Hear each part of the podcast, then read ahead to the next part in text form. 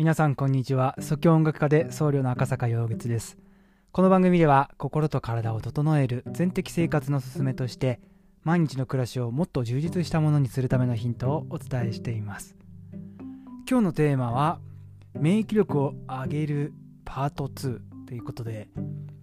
サウナについて話をしてみたいなというふうに思います、えー、昨日の配信では、えー、私の毎日のルーティンとして水のシャワー冷水シャワーを浴びる。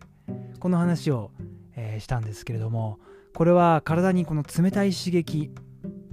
これを与えることで、えー、自律神経を、まあ、活性化させるという、まあ、お話だったんですけれども今度は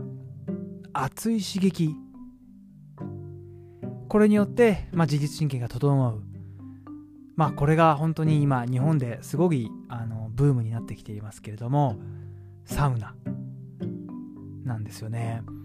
えー、私もですね、まあ、サウナ昔から好きだったんですけれどもいわゆるこのサウナの整いこの感覚に病みつきになったのがですね、えー、実はここ半年ぐらいでしてもうあれよあれよという間にのめり込み、えー、サウナにですねもう週何回か通うまでになりついにはですね、えー、自宅にえー、テントのサウナを作ってしまうという DIY サウナをですね、えー、ついに作って、えー、しまったというところまでに至ります。でこのサウナなんですけどもやっぱり100度近い温度これが体にこの危機感を与えるわけですよね。そうするとあ、まあ、昨日話したこの交感神経が優位になる。そして今度はサウナを出て、えー、今度は水風呂に入る。この、サウナ出た後のですね、水風呂が、えー、とても、まあ、大切な要素ですそしてこの水風呂に入ってさらにその水風呂出た後に、えー、外気浴といってですね、まあ、外の空気に触れて体を冷ますとでこの外気浴の時に、えー、いわゆるこの整いという体の状態になるわけなんですね。えー、サウナ暑いところに行って今度は冷たいところに急激な冷たいところに入って、えー、自律神経はですね2回この交感神経の方にガンガンとこう、えー、傾くわけですね。それが外気浴の時に、え副交感神経優位になって、えそこでそのあ快感ホ,、えホルモンとかがですね、え脳内にこう分泌されていわゆるこの整いという感覚。そしてこれが非常にこの、え脳をリラックスさせてえー、体をリラックスさせて、えー、なおかつ汗もたくさんかけますし、えー、自律神経も整いますし、え汗腺もね非常に汗たくさんかけますので健康的になって、え肌肌も若返りますし、え免疫力も上がりますし、え代謝も上がりますしもう、えいいことしかないんですね。で実際このサウナの効能っていうのは、まあ、お医者さん、えが書いたねサウナの本もあったりするぐらい、えー、そして、まあ、世界的にも今この効果認められてきて日本ではあのサウナのドラマがあったりとかですね、えー、漫画ができたりそしてサウナのサウナ本みたいなのもたくさん出てきてですね本当に今、えー、サウナがすごくブームになっています。で、私、東京都に住んでるんですけれども、まあ、都内のですね、えー、銭湯、もう本当に今どこ行っても混んでるんですよね。週末ともなるともうお風呂、まあ、もともとね、お風呂、スーパー銭湯なんか行くと、えー、週末は混み込む場所だと思うんですけれども、やはりね、このサウナブーム、もう、えー、手伝って、非常にあの人は多いですよね。えー、なので、このぜひね、プライベートサウナ、テントでね、あの普通に、えー、ホームセンターで買えるテント、その中に薪ストーブを入れて、えー、やるタイプで私はやってるんですけども、まあ、えー、ちょっとね、気をつけるところ気をつければ、意外とね、簡単に、まあ、DIY 得意な方なんかね、えすぐにできちゃうかなと思うんですけども、私もね、え知人がこのテントでサウナ、え自分で作れるよなんていう、えまあ、友人がいてですね、え、作り方を、ま見たところあこれぐらいだったら自分でもできそうだというところでまあある程度ね DIY の DIY に慣れてれば、え、問題ないかなと思うんですけども、え、そんな、えサウナにね、え入っています。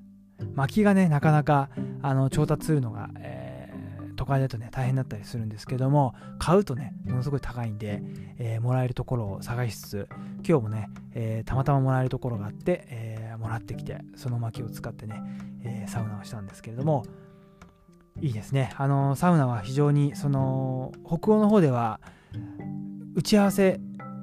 をですねこうサウナの中でやるこの腹を割ってね話すっていうところで大事な話をこう家族とか友人とかでするのにサウナを使うっていうのがもう文化としてあるようですね。で日本でもそうやって、えー、このビジネスマンの方たちの間でサウナでこうミーティングする、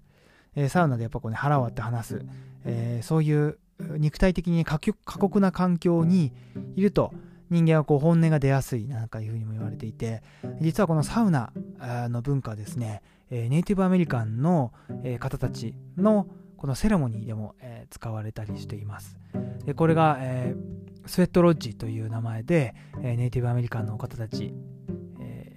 本当にこのセレモニーでやってるんですよね。で100度以上のこの溶岩を熱く熱するねサウナで私も一度ねこのセレモニー受けたことがあるんですけれども本当にもう意識が朦朧とするような、え、中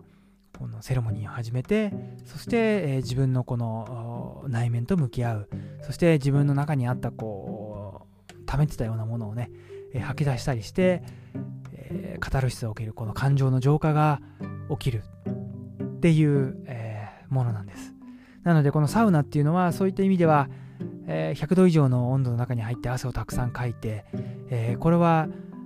このネイティブアメリカンこの宗教的にも非常に昔から行われている儀式としても取り入れられていたという側面がありますし、え北欧の方ではねフィンランドの方ではあのもう文化としてえ日常の中に溶け込んでると。で家にサウナがあるのがもう普通というようなね、えー、そういうような国もあります。で日本にはね、えー、60年代ぐらいですかね。その今銭湯でどこに行ってもサウナがあるっていうのはその時代のあの第一次サウナブームっていうのがね日本でもあったらあそうなんですけどもその時代にこうバーッと入ってきて今銭湯ではどこでも、えー、ほとんどの銭湯でね、え、サウナがあるっていうのは、え、そこからのね